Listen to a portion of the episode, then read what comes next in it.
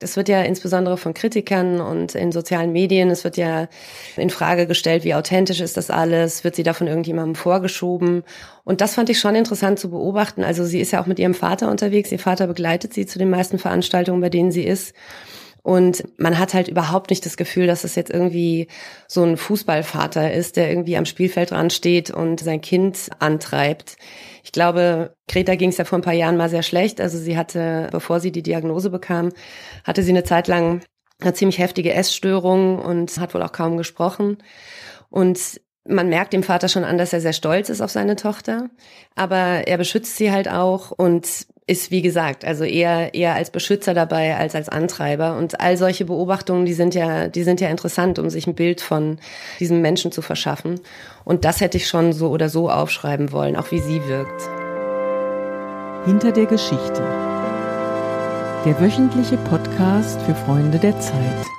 Herzlich willkommen, liebe Hörerinnen und Hörer, zu einer neuen Folge des Podcasts Hinter der Geschichte für Freunde der Zeit. In diesem Podcast erzählen Zeitautoren und Autorinnen jede Woche von ihren aufregendsten Recherchen.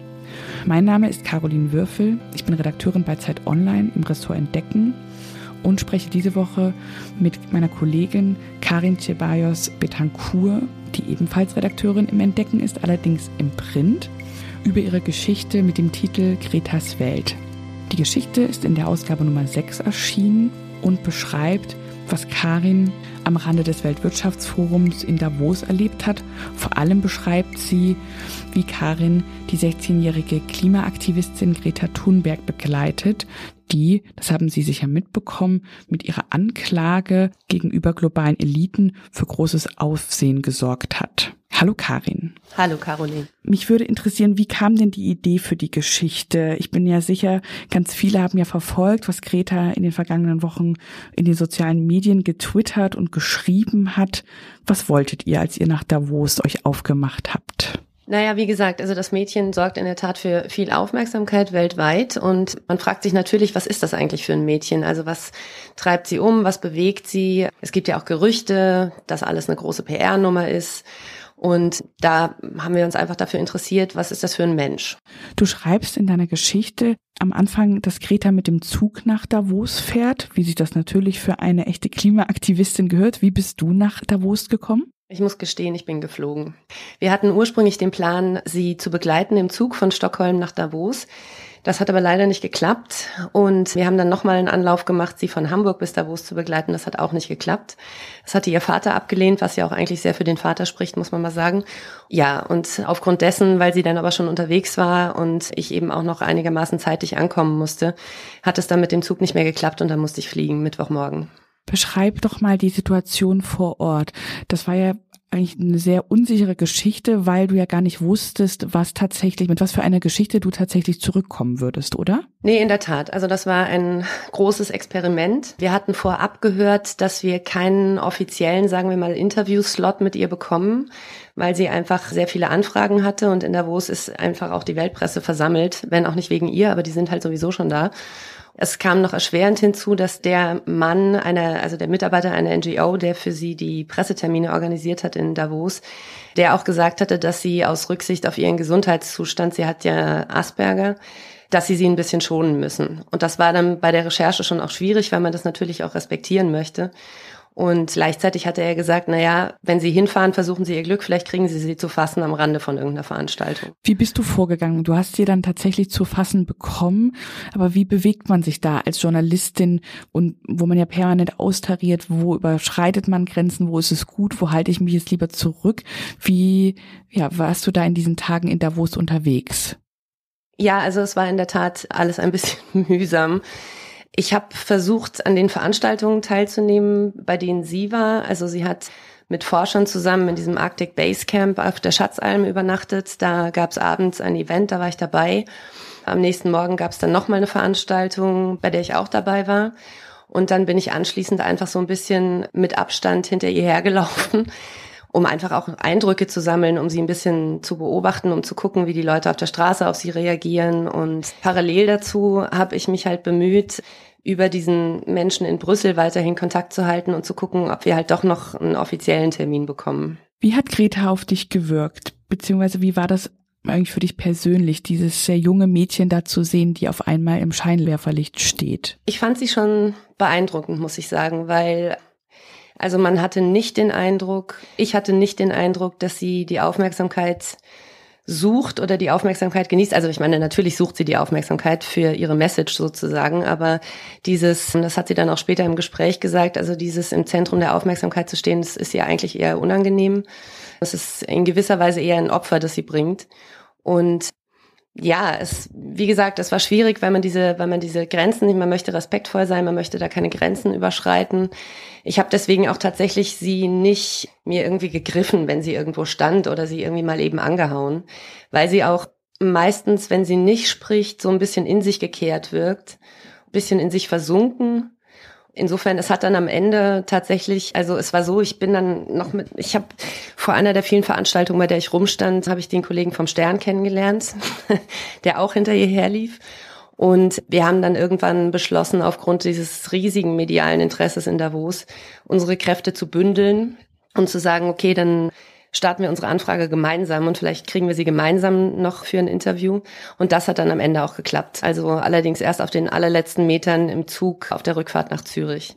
Das heißt, du hast dann mit ihr im Zug gesprochen? Genau, in einem sehr, sehr vollen Bordrestaurant wo auch ständig ein Kellner durchs Gespräch lief und es, der Zug war wahnsinnig voll, es war hektisch und sie war dann auch tatsächlich ziemlich erschöpft nach den drei Tagen.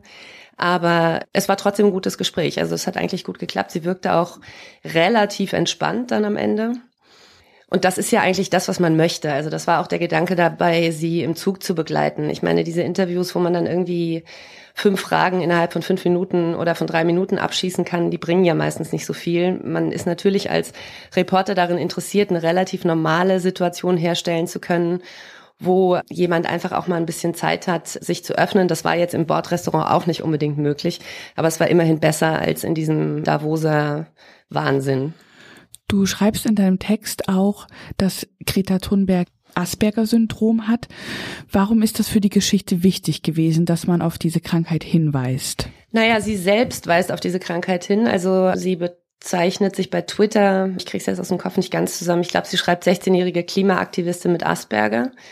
Und sie erklärt auch ihr Engagement beziehungsweise ihre Hartnäckigkeit beim Verfolgen ihres Anliegens mit Asperger, dass sie halt sagt, also zum einen sind diese sozialen Konventionen, an denen viele von uns orientiert sind, sind ihr relativ egal.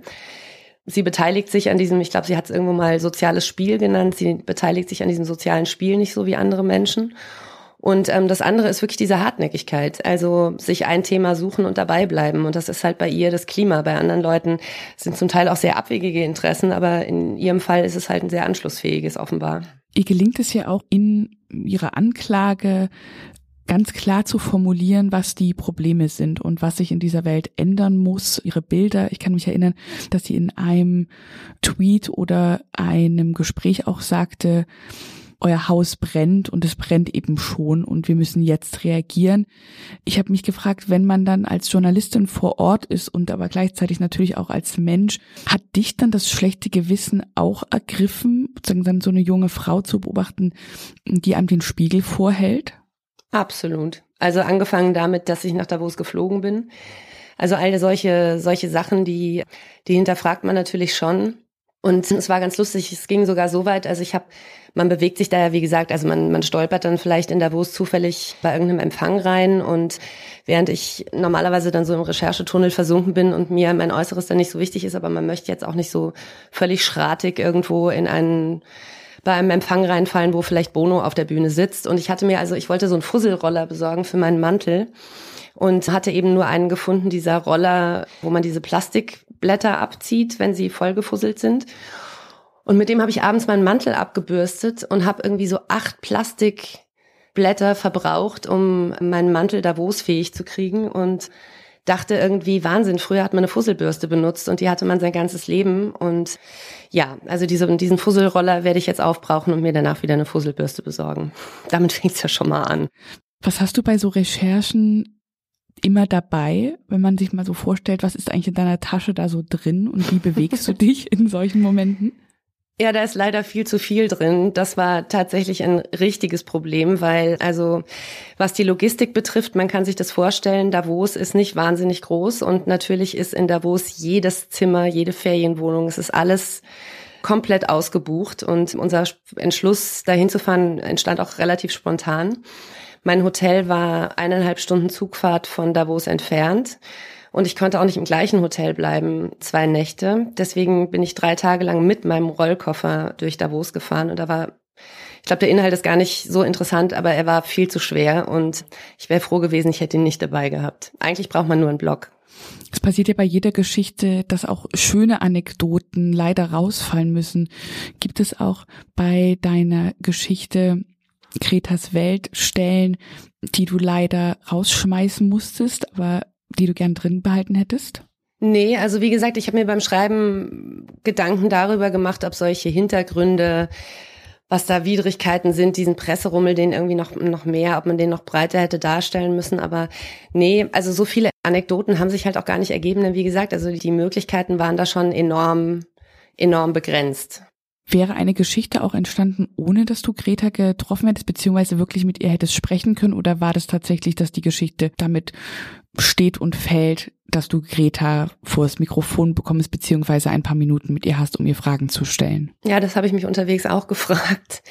Ich glaube, ich hätte die Geschichte auf jeden Fall trotzdem gemacht, weil die Interviews, also das Gespräch mit ihr war toll. Sie hat auch wirklich einfach ein paar interessante Sachen gesagt und es war wichtig für die Geschichte. Aber ich glaube, also wie gesagt, es wird ja insbesondere von Kritikern und in sozialen Medien, es wird ja in Frage gestellt, wie authentisch ist das alles, wird sie da von irgendjemandem vorgeschoben.